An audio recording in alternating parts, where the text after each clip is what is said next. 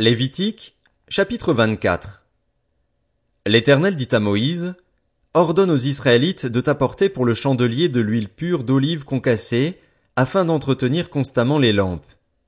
C'est devant le voile qui cache le témoignage, dans la tente de la rencontre, qu'Aaron la préparera, pour que les lampes brûlent constamment, du soir au matin, en présence de l'Éternel. C'est une prescription perpétuelle pour vous au fil des générations. Il arrangera les lampes sur le chandelier d'or pur pour qu'elles brûlent constamment devant l'Éternel. Tu prendras de la fleur de farine et tu en feras douze gâteaux. Chaque gâteau sera fait avec quatre litres et demi de fleur de farine. Tu les placeras en deux piles, six par pile, sur la table d'or pur devant l'Éternel. Tu mettras de l'encens pur sur chaque pile et il brûlera à la place du pain en l'honneur de l'Éternel, comme souvenir. Chaque jour de sabbat, sans exception, on rangera ces pains devant l'Éternel de la part des Israélites. C'est une alliance éternelle. Ils appartiendront à Aaron et à ses descendants, et ils les mangeront dans un endroit saint, car ce sera pour eux une chose très sainte, prise sur les offrandes passées par le feu pour l'Éternel. C'est une prescription perpétuelle. Le fils d'une femme israélite et d'un homme égyptien sortit au milieu des Israélites et se disputa dans le camp avec un Israélite. Le fils de la femme israélite blasphéma et maudit le nom de Dieu on l'amena à Moïse. Sa mère s'appelait Shélomis, elle était la fille de Dibri, de la tribu de Dan. On le mit sous bonne garde jusqu'à ce que Moïse ait déclaré ce que l'Éternel ordonnerait. L'Éternel dit à Moïse, Fais sortir le blasphémateur du camp. Tous ceux qui l'ont entendu poseront leurs mains sur sa tête et toute l'assemblée le lapidera. Tu transmettras ces instructions aux Israélites. Celui qui maudira son Dieu supportera les conséquences de son péché. Celui qui blasphémera le nom de l'Éternel sera puni de mort. Toute l'assemblée le lapidera. Qu'il soit étranger ou israélite, il mourra pour avoir blasphémé le nom de Dieu. Celui qui frappera un homme mortellement sera puni de mort. Celui qui frappera un animal mortellement le remplacera, vie pour vie. Si quelqu'un blesse son prochain, on lui fera comme il a fait. Fracture pour fracture, œil pour œil, dent pour dent, on lui infligera la même blessure que celle qu'il a infligée à son prochain. Celui qui tuera un animal le remplacera, mais celui qui tuera un homme sera puni de mort. Vous aurez la même règle pour l'étranger que pour l'Israélite, car je suis l'Éternel, votre Dieu. Moïse parla aux Israélites. Ils firent sortir le blasphémateur du camp et le lapidèrent. Les Israélites se conformèrent à l'ordre que l'Éternel avait donné à Moïse. Lévitique, chapitre 25. L'Éternel dit à Moïse sur le mont Sinaï, Transmets ces instructions aux Israélites. Quand vous serez entrés dans le pays que je vous donne, la terre se reposera, il y aura un sabbat en l'honneur de l'Éternel. Pendant six ans tu ensemenceras ton champ, pendant six ans tu tailleras ta vigne et tu en récolteras le produit. Mais la septième année sera un sabbat, un temps de repos pour la terre, un sabbat en l'honneur de l'Éternel, tu n'ensemenceras pas ton champ et tu ne tailleras pas ta vigne, tu ne moissonneras pas ce qui proviendra des grains tombés de ta moisson et tu ne vendangeras pas les raisins de ta vigne non taillée. Ce sera une année de repos pour la terre. Ce que la terre produira pendant son sabbat vous servira de nourriture, à toi, à ton esclave et à ta servante, à ton salarié étranger et à l'immigré qui habite avec toi, à ton bétail et aux animaux qui sont dans ton pays, tout ce qu'elle produit servira de nourriture. Tu compteras sept années sabbatiques, sept fois sept ans, c'est-à-dire quarante-neuf ans. Le dixième jour du septième mois, tu feras retentir les sons éclatants de la trompette. Le jour des expiations, vous sonnerez de la trompette dans tout votre pays. Vous ferez de cette cinquantième année une année sainte, vous proclamerez la liberté dans le pays pour tous ses habitants. Ce sera pour vous le jubilé. Chacun de vous retournera dans sa propriété et dans son clan. La cinquantième année sera pour vous le jubilé, vous ne sèmerez pas, vous ne moissonnerez pas ce que les champs produiront d'eux-mêmes, et vous ne vendangerez pas la vigne non taillée, car c'est le jubilé. Vous le considérerez comme saint. Vous mangerez le produit de vos champs. Dans cette année de jubilé, chacun de vous retournera dans sa propriété. Si vous vendez ou achetez un terrain à votre prochain, qu'aucun de vous ne lèse son frère. Tu l'achèteras à ton prochain en comptant les années depuis le jubilé, et il te le vendra en comptant les années de récolte. Plus il y aura d'années de récolte, plus haut tu fixeras le prix, et moins il y aura d'années, plus bas tu le fixeras, car c'est le nombre des récoltes qu'il te vend. Aucun de vous ne lèsera son prochain, et tu craindras ton Dieu, car je suis l'Éternel, votre Dieu.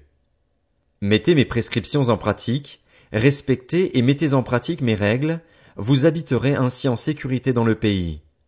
Le pays donnera ses fruits, vous mangerez à satiété et vous y habiterez en sécurité. Peut-être vous dites-vous, que mangerons-nous la septième année, puisque nous ne sèmerons pas et ne ferons pas nos récoltes? Je vous accorderai ma bénédiction la sixième année et elle donnera des produits pour trois ans.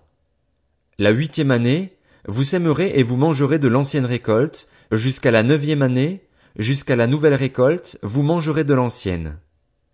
Les terres ne se vendront pas de façon définitive, car c'est à moi que le pays appartient et vous êtes chez moi comme des étrangers et des immigrés. Dans tout le pays dont vous aurez la possession, vous établirez un droit de rachat pour les terres. Si ton frère devient pauvre et vend une portion de sa propriété, celui qui a le droit de rachat, son plus proche parent, viendra et rachètera ce qu'a vendu son frère. Si quelqu'un n'a personne qui a le droit de rachat et qu'il se procure lui-même de quoi faire son rachat, il comptera les années depuis la vente, remboursera la différence à l'acheteur et retournera dans sa propriété. S'il ne trouve pas de quoi lui faire ce remboursement, ce qu'il a vendu restera entre les mains de l'acheteur jusqu'à l'année du jubilé. Lors du jubilé, il retournera dans sa propriété et l'acheteur en sortira. Si quelqu'un vend une maison d'habitation dans une ville pourvue de murs d'enceinte, il aura le droit de rachat durant une année entière à partir de la vente, son droit de rachat durera un an. Mais si cette maison située dans une ville pourvue de murs d'enceinte n'est pas rachetée avant la fin de l'année, elle restera définitivement à l'acheteur et à ses descendants, il n'en sortira pas lors du jubilé. Les maisons des villages dépourvus de murs d'enceinte seront considérées comme des fonds de terre, elles pourront être rachetées et l'acheteur en sortira lors du jubilé. Quant aux villes des Lévites et aux maisons qu'ils y posséderont, les Lévites auront un droit perpétuel de rachat. Si quelqu'un achète une maison à des Lévites, il sortira de la maison vendue et de la ville où il la possédait lors du jubilé, car les maisons des villes des Lévites sont leur propriété au milieu des Israélites. Les champs situés autour des villes des Lévites ne pourront pas être vendus, car ils en ont la possession pour toujours. Si ton frère devient pauvre et qu'il manque de ressources près de toi, tu le soutiendras, même s'il s'agit d'un étranger ou d'un immigré, afin qu'il vive avec toi. Tu ne tireras de lui ni intérêt ni profit, tu craindras ton Dieu et ton frère vivra avec toi. Tu ne lui prêteras pas ton argent à intérêt, et tu ne lui prêteras pas ta nourriture pour en tirer un profit. Je suis l'Éternel, ton Dieu, qui vous ai fait sortir d'Égypte pour vous donner le pays de Canaan, pour être votre Dieu. Si ton frère devient pauvre près de toi et se vend à toi, tu ne lui imposeras pas le travail d'un esclave. Il sera chez toi comme un salarié, comme un immigré, il sera à ton service jusqu'à l'année du jubilé. Il sortira alors de chez toi avec ses enfants, et il retournera dans son clan, dans la propriété de ses ancêtres. En effet, ils sont mes serviteurs, ceux que j'ai fait sortir d'Égypte, on ne les vendra pas comme on vend des esclaves. Tu ne domineras pas sur lui avec dureté, et tu craindras ton Dieu. C'est parmi les nations qui vous entourent que tu prendras le serviteur et la servante qui t'appartiendront, c'est d'elles que vous achèterez le serviteur et la servante. Vous pourrez aussi en acheter parmi les enfants des immigrés en séjour chez toi, ainsi que parmi les familles auxquelles ils donneront naissance dans votre pays, et ils seront votre propriété. Vous les laisserez en héritage à vos enfants après vous comme une propriété, vous les garderez comme esclaves pour toujours. Mais en ce qui concerne vos frères, les Israélites, aucun de vous ne dominera avec dureté sur son frère. Si un étranger ou un immigré devient riche et que ton frère devienne pauvre près de lui et se vende à l'étranger immigré chez toi, ou à quelqu'un de la famille de l'étranger, il y aura pour lui le droit de rachat, après qu'il se sera vendu, un de ses frères pourra le racheter. Son oncle, le fils de son oncle ou l'un de ses proches parents pourra le racheter. Ou bien, s'il en a les moyens, il se rachètera lui-même. Il comptera avec celui qui l'a acheté le nombre d'années depuis celle où il s'est vendu jusqu'à l'année du jubilé. Le prix à payer dépendra du nombre d'années, évalué comme celle d'un salarié.